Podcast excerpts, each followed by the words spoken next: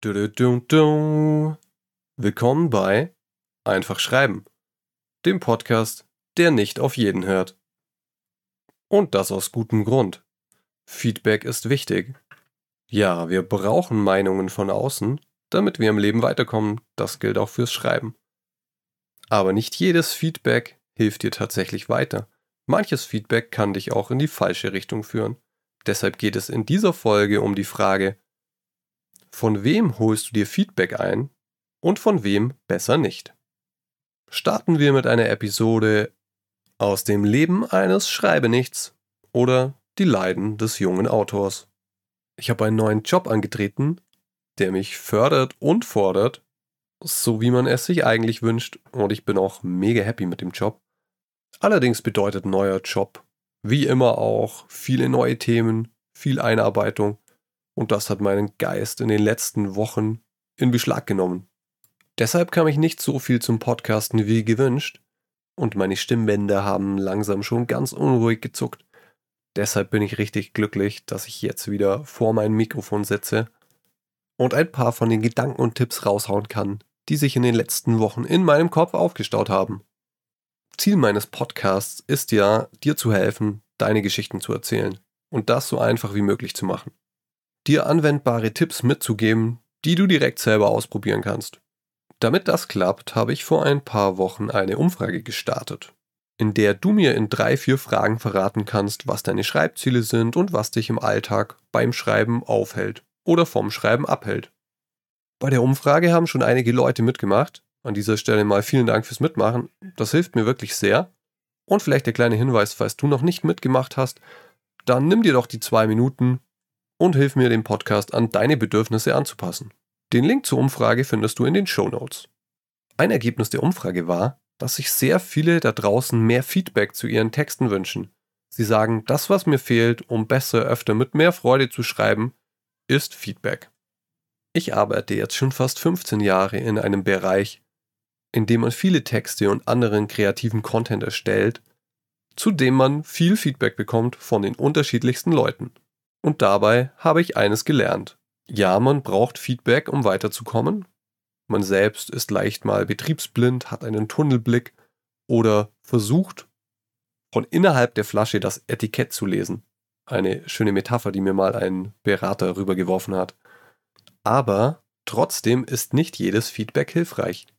Es gibt sogar Feedback, das alles andere als hilfreich ist, weil es einem beispielsweise demotiviert oder weil es einen im schlimmsten Fall dazu bringt, etwas zu verschlimmbessern, weil es einen in die falsche Richtung schickt, weil die Person, die das Feedback gibt, gar nicht in der Lage ist, gutes Feedback zu geben. Dazu eine kleine Anekdote.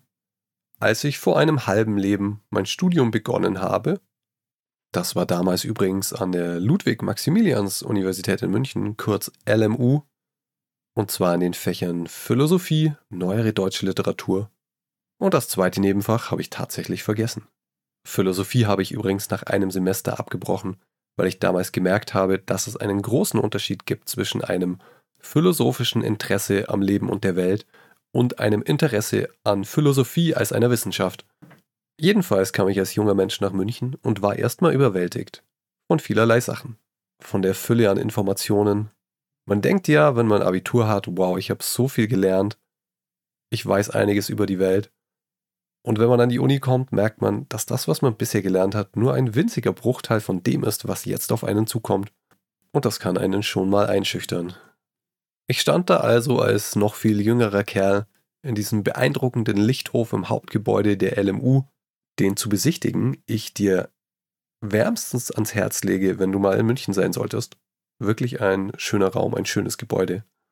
Da stehe ich also recht überfordert mit der Welt und ein kleiner Lichtblick in dieser überwältigten akademischen Welt war für mich ein Wahlkurs, den ich im Vorlesungsverzeichnis entdeckte, nämlich kreatives Schreiben. Der Kurs wurde geleitet von einem Literaturprofessor im Ruhestand. Und um aufgenommen zu werden in diesen Kurs, musste man einen Text einreichen. Ich habe also mein Archiv durchwühlt, eine Ansammlung halbfertiger, halbgarer, gar nicht so beeindruckender Texte, die sich in meiner Jugendzeit angesammelt haben, einen davon ausgewählt, versucht ihn aufzupolieren und eingeschickt. Hat erstmal gut funktioniert. Ich wurde für den Kurs zugelassen. Und rückblickend muss ich sagen, wahrscheinlich wurde da auch niemand abgelehnt. Das war eher eine formale Sache. Ich saß also aufgeregt und voller Vorfreude in meiner ersten Kursstunde. Um mich herum etwa zehn weitere Studenten aus verschiedenem Alter, die meisten mit einer hohen Affinität für Literatur. Und sozusagen am Kopf der Tafel der Professor im Ruhestand. Es lief meist so ab, dass man während der Stunde an seinen Texten gearbeitet hat und dann Teile daraus vorgelesen wurden, entweder von einem selber oder von dem Professor. Es gab also Live-Feedback zu den Texten, was ja an sich schön ist. Nur leider hat es mir nicht besonders viel gebracht und das hat auch dazu geführt, dass ich den Kurs nach ein paar Sitzungen abgebrochen habe. Man würde ja erwarten, dass ein Literaturprofessor ein wahrer Fachmann für kreative Texte ist. Und das mag in der Theorie ja auch stimmen. Er kannte sich bestimmt mit vielen Autoren aus und konnte auch wissenschaftlich darlegen, warum ihre Texte auf welche Art wirken, was sie von anderen unterscheidet, wie sie sich in der Zeitgeschichte einordnen lassen und dergleichen. Was er allerdings nicht so gut konnte, war konstruktives Feedback zu geben in Form von anwendbaren Tipps. Ich bekam solche Brocken hingeworfen wie dieses Mädchen in deiner Geschichte, das sieht ja total beliebig aus, das könnte ja jede sein, die kann man sich ja überhaupt nicht vorstellen. Und damit hatte er hundertprozentig recht. Aber was ich mir gewünscht hätte, wären Tipps, wie ich das ändern kann. Dass er mir nicht nur sagt, was schlecht ist, sondern wie ich es besser machen kann. Diese Erfahrung hat mich demotiviert und dafür gesorgt, dass ich einige Jahre keine große Lust mehr auf kreatives Schreiben hatte, weil ich dachte, ich kann es halt nicht. Und es hat einige Zeit gedauert, bis ich herausgefunden habe, dass Schreiben ein Handwerk ist, dass es Regeln und Erfolgsprinzipien gibt, dass man Schreiben lernen kann und üben muss. Und damit das klappt, braucht man Feedback von den richtigen Leuten. Und das Beispiel vom Literaturprofessor zeigt, dass selbst vermeintliche Experten keine sind. Genauso wenig wie ein Sportkommentator eine Fußballmannschaft trainieren könnte. Wie kommt man also an hilfreiches Feedback? Dazu werfen wir einen Blick in die Werkzeugkiste. Folgende Situation. Du hast einen Text geschrieben. Du selber findest ihn toll oder auch blöd, aber du bist halt nur eine Person. Außerdem etwas voreingenommen. Du bist zu nah dran an deinem Text. Entweder bist du super kritisch oder super wohlwollend. Vielleicht schwankt das auch je nach deiner aktuellen Stimmung. Du brauchst eine Meinung von außen. Was machst du? Mein Tipp? Erstmal durchatmen und überlegen, was ist dein Ziel? Denn das Werkzeug deiner Wahl hängt immer davon ab, was du erreichen möchtest. Wenn du einen Nagel in die Wand hauen willst, bringt dir die beste Säge nichts. Ich mache dir mal drei Vorschläge für gute Ziele. Ziel Nummer eins: Du willst dich einfach gut fühlen, etwas Nettes hören, dein Selbstbewusstsein aufbauen. Das ist ein absolut legitimes Ziel. Ziel Nummer zwei: Du willst besser werden. Ziel Nummer drei: Du willst erfolgreich sein. Also, dass dein Text von vielen Menschen gelesen wird. Vielleicht sogar gekauft. Und davon, welches Ziel du wählst, hängt es ab, wen du fragen musst. Also drei Möglichkeiten für ein Ziel. Willst du dich besser fühlen? Willst du besser schreiben? Oder willst du erfolgreich sein? Beginnen wir mit Ziel Nummer 1. Du willst dich besser fühlen. Das ist relativ einfach. Frag jemanden, der es gut mit dir meint. Eltern, Freunde, irgendjemand, bei dem du die Erfahrung gemacht hast, diese Person hat nur dein Bestes im Sinn und will, dass es dir gut geht.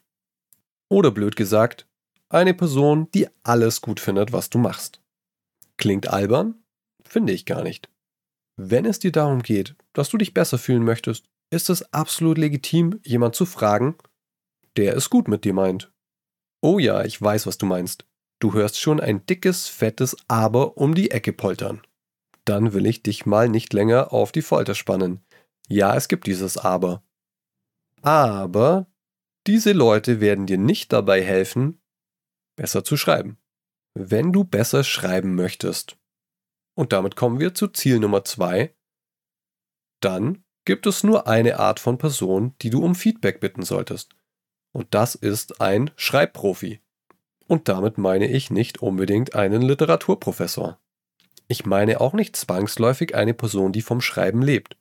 Denn es gibt unglaublich viele Menschen, die zwar eine Sache oder ein Handwerk gut beherrschen, aber nicht wirklich in der Lage sind, es jemand anderem beizubringen.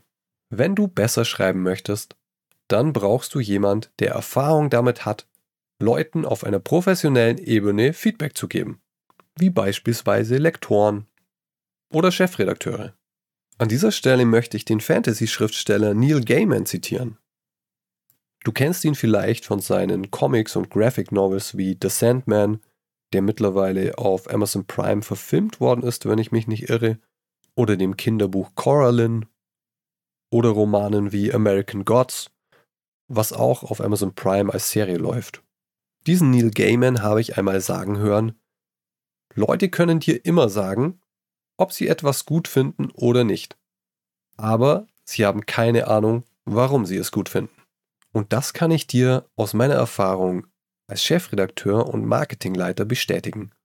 Ein Teil meiner Arbeit in den letzten Jahren war es, zu analysieren, warum etwas bei Menschen gut ankommt und warum nicht, und davon abzuleiten, wie man es verbessern kann. Das betrifft sowohl Texte wie Blogbeiträge, als auch anderen Content, als auch Produkte, wie zum Beispiel eine App. Und meine Erfahrung deckt sich hier mit der von Neil Gaiman. Leute können sehr zuverlässig einschätzen, ob sie etwas mögen oder nicht. Sobald du aber fragst, warum sie etwas mögen oder warum sie etwas nicht mögen, werden ihre Antworten unzuverlässig. Das Knifflige dabei ist, dass dir die Menschen trotzdem eine Antwort geben werden, die aber meist nicht zutrifft. Sie spekulieren wild, sie denken sich etwas aus, und das ist ihnen oft nicht mal selbstbewusst. Und das hängt mit unserem Gehirn zusammen. Es ist erschreckend, aber trotzdem wahr. Wir Menschen haben viel weniger Ahnung davon, warum wir etwas tun, als uns lieb ist. Das mag einen verunsichern, aber es stimmt trotzdem. Ich habe beispielsweise eine sehr interessante Studie zu Split-Brain-Patienten gelesen. Und wenn mir wieder einfällt, wo ich sie gelesen habe, werde ich sie in den Shownotes verlinken. Split-Brain-Patienten sind Menschen, bei denen die Verbindung zwischen den beiden Hirnhälften gekappt wurde, weil sie an sehr schweren Fällen von Epilepsie leiden. Diese Menschen können immer noch sehr viele Sachen sehr gut machen, aber ihre Hirnhälften tauschen sich nicht mehr miteinander aus. Und das hat zu spannenden Erkenntnissen darüber geführt, wie wir unsere Handlungen nachträglich begründen. Oder, um es drastischer zu formulieren, es hat gezeigt, dass wir uns Begründungen ausdenken, um Handlungen zu rechtfertigen. Und um noch einen draufzusetzen, dass uns nicht mal bewusst ist, dass wir diese Gründe erfunden haben. Wie wurde so etwas getestet? Du weißt vielleicht, dass die Verbindung von Auge zu Gehirn über Kreuz läuft. Das heißt, die Informationen, die dein linkes Auge aufnimmt, wandern in die rechte Gehirnhälfte. Und andersrum. Und es gibt eine Art kleinen Storyteller in unserem Gehirn, der sich um die Begründung für unser Handeln kümmert. Wenn man jetzt also einen Patient auf einen Stuhl setzt und eine Trennwand zwischen seinen Augen platziert, und dann eine geschriebene Botschaft nur dem Auge präsentiert, das an die andere Gehirnhälfte Informationen sendet, an die Gehirnhälfte, in der nicht der Storyteller sitzt. Dann konnte man Folgendes beobachten. Also dem Auge, das nicht mit dem Storyteller verbunden ist, wurde ein Schild gezeigt, auf dem steht Steh auf. Woraufhin sich die Probanden erhoben haben. Sie wurden dann gefragt, warum sie aufgestanden sind woraufhin sich der kleine Storyteller in der anderen Hirnhälfte eine Begründung ausgedacht hat. Denn er sitzt in der Hirnhälfte, die keinen Zugriff auf die Information des Auges hat. Was haben die Probanden also gemacht? Haben sie gesagt, boah, keine Ahnung, ich weiß es nicht. Ich hatte irgendwie den Drang aufzustehen und jetzt stehe ich hier, ich weiß aber nicht warum. Nein, sie haben Begründungen geliefert, die ihnen der innere Storyteller eingeflüstert hat.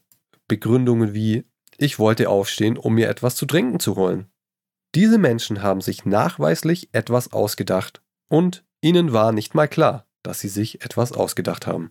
Woraus wir schließen können, dass wir Menschen unsere Handlungen, die aufgrund von bestimmten Impulsen stattfinden, nachträglich mit einer erfundenen Erklärung begründen. Ziemlich gruselig, oder? Ich kann verstehen, wenn man sowas nicht glauben möchte oder es nicht gerne hört, weil es einem das Gefühl gibt, dass man nicht die Kontrolle hat aber es scheint nun mal so zu sein. Und auch wenn ich nicht möchte, dass es regnet, wird das den Regen vor meinem Fenster nicht aufhören lassen. Was bedeutet das für uns Schreiberlinge? Wir können jeden fragen, ob ihm ein Text gefallen hat und werden wahrscheinlich eine korrekte Antwort bekommen, eine ehrliche Antwort. Wenn wir die Menschen aber fragen, warum ihnen ein Text gefallen oder nicht gefallen hat, dann sollten wir mit den Antworten sehr, sehr vorsichtig umgehen. Wie gesagt, wenn du wirklich konstruktives Feedback willst, mit dem du besser schreiben lernst, dann geh zu einem Profi. Du brauchst jemand, der damit Erfahrung hat, der das gelernt hat, der weiß, wie man Textwirkung in konkrete anwendbare Tipps übersetzt. Nochmal als Beispiel, wenn du einen bestimmten Sport lernen willst oder tanzen lernen willst, dann gehst du ja auch zu einem Trainer. Du gehst nicht zu einem Sport- oder Tanzkommentator, der einfach keine Erfahrung hat, Menschen etwas beizubringen. Wobei es natürlich Menschen geben mag, die beides können. Kommen wir zu Ziel Nummer 3. Du willst mit deinen Texten erfolgreich sein. Sie sollen gelesen werden, sich vielleicht sogar verkaufen. Wen solltest du dann fragen? Meine Antwort? Du solltest gar niemand fragen, du solltest ausprobieren und messen. Ein Beispiel.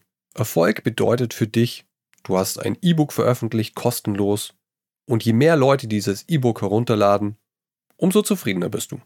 Dann ist für dich das einzig Sinnvolle zu tun, zu messen, wie viele Leute laden dieses E-Book herunter. Und wenn es für dich nicht genügend Leute sind, dann musst du ein paar Sachen optimieren. Vielleicht den Text selber, vielleicht aber auch die Art und Weise, wie du den Text zu den Leuten bringst, also dein Marketing, deine Werbung. Genauso ist es, wenn Erfolg für dich bedeutet, dass du Bücher verkaufst. Die einzig relevante Messgröße für dich sind die verkauften Bücher. Hier bringt es wenig, wenn du Freunde fragst, ob sie dein Buch kaufen würden. Sowas solltest du Menschen generell nie fragen.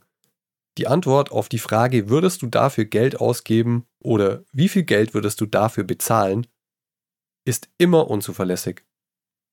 Die Antwort darauf und die tatsächlichen Käufe hinterher unterscheiden sich gewaltig. Selbst Schreibprofis, wie du sie für Ziel 2 fragen solltest, also Lektoren, Chefredakteure, sind oft keine guten Ratgeber, wenn es um die Frage des Erfolges geht. Nicht, weil sie keine Ahnung von ihrem Handwerk haben, aber weil es so unglaublich schwer einzuschätzen ist, ob etwas Erfolg haben wird oder nicht. Es spielen so viele Faktoren dabei eine Rolle. Du kennst vielleicht die Anekdote, dass das erste Harry Potter Buch von vielen Verlagen abgelehnt worden ist. Von Profis, die nicht glaubten, dass das Ding erfolgreich sein könnte. Und schau es dir jetzt an. Eines der erfolgreichsten Bücher, das jemals geschrieben worden ist. Wenn es so wäre, dass Verlage immer einschätzen können, ob etwas erfolgreich ist oder nicht, dann gäbe es ja nur Bestseller. Es gibt bestimmt Bücher, bei denen Verlage sehr gut vorhersagen können, ob es Erfolg haben wird oder nicht. Wenn es beispielsweise von sehr renommierten Personen stammt. Ich kann mir gut vorstellen, dass die Volkswahrscheinlichkeit einer Biografie von Barack Obama sehr hoch ist. Oder dass sich alles wunderbar verkauft, was von Stephen King kommt, weil er einfach eine riesengroße Fangemeinde hat. Aber mein Tipp für dich ist, wenn du Erfolg haben willst, zählbaren Erfolg, dann musst du niemanden fragen, dann musst du Dinge ausprobieren und dann musst du den Erfolg messen und wenn er nicht eintritt, dann musst du dein Vorgehen ändern, bis du erfolgreich bist. Das klingt mühsam, ja, aber so ist das Leben manchmal. Für vieles gibt es keine Zauberformel. Und deshalb gibt es an dieser Stelle auch noch eine Warnung. Wenn dir irgendjemand verspricht, dass er eine todsichere Methode kennt, wie du mit deinen Büchern erfolgreich sein wirst, dann solltest du extrem skeptisch sein. Denn in der Regel ist das Erfolgsmodell dieser Person, Geld damit zu verdienen, Leute wie dich zu überzeugen. So, und jetzt klappen wir die Werkzeugkiste wieder zu. Ich hoffe, du kannst mit diesen Tipps etwas anfangen, kannst sie in deinem Schreiballtag anwenden. Zum Abschluss der Folge gibt's noch ein paar Umarmungen und Arschtritte. Also etwas Inspiration und Motivation für dich im Schreiballtag. Weil ich vorher schon von Neil Gaiman gesprochen habe, der übrigens selbst ein herausragender Sprecher ist, was man an vielen Hörbüchern hört, weil ich den gerade in meinem Kopf habe, möchte ich dir ein Video von seiner Tributrede zum Tod von Terry Pratchett empfehlen. Diese Laudatio ist nicht nur sprachlich sehr fein gearbeitet, sie ist inhaltlich auch sehr berührend. Du findest es aber auch, wenn du nach Neil Gaiman, Terry Pratchett und Tribute googelst. Als Schreibinspiration möchte ich dir außerdem noch einen Wettbewerb mitgeben, der in ja, knapp zwei Wochen schon endet. Das heißt, wenn du noch Lust hast mitzumachen, ist jetzt höchste Zeit. Du kannst noch bis zum 28. Februar bis zu drei Texte mit maximal 30.000 Zeichen pro Werk einreichen. Die Textart ist egal. Das kann ein Essay sein, eine Kurzgeschichte, Dialog, Poesie. Du bist hier wirklich total frei, solange sich der Text um das Thema Meinungsfreiheit dreht. Die Freiheit, die ich meine, Meinungsfreiheit, ist der Titel dieses Wettbewerbs. Er wird von dem Verein 3. Oktober Deutschland singt und klingt veranstaltet und zu gewinnen gibt es unter anderem Geld pro Kategorie 1000 Euro für den ersten Platz, 500 Euro für den zweiten und 250 für den dritten Platz. Außerdem gewinnst du eine Reise zur Leipziger Buchmesse und darfst dort beim Kreativfestival weiterlesen, deinen Text vorlesen. Der wird auch noch abgedruckt. Es gibt zwei Alterskategorien, einmal von 16 bis 26 Jahre und dann für alle über 26 Jahren. Und dann gibt es noch eine spezielle Kategorie für Schülerinnen in der Sekundarstufe in Sachsen, falls dich das betrifft. Wenn du darauf Bock hast, folge meinem Link in den Show Notes oder google einfach selber nach 3. Oktober Deutschland singt und klingt Schreibwettbewerb. So, jetzt aber raus hier. Danke fürs Zuhören. Ich würde mich sehr freuen, wenn du meinen Podcast bewertest, teilst, abonnierst. Und ich freue mich noch mehr, wenn du mir schreibst. Erzähl mir, von wem du dir Feedback einholst oder welche Hindernisse dir beim Schreiben im Weg stehen. Und ich werde dir dann helfen, diese Hindernisse zu überspringen. Schreib wie immer an geschichtenmacher.posteo.de. Und wenn du Bock hast, mach einfach bei meiner Umfrage mit. Dauert zwei Minuten. Link in den Show Notes. Das war's jetzt aber wirklich. Bis nächste Woche. Wir hören uns.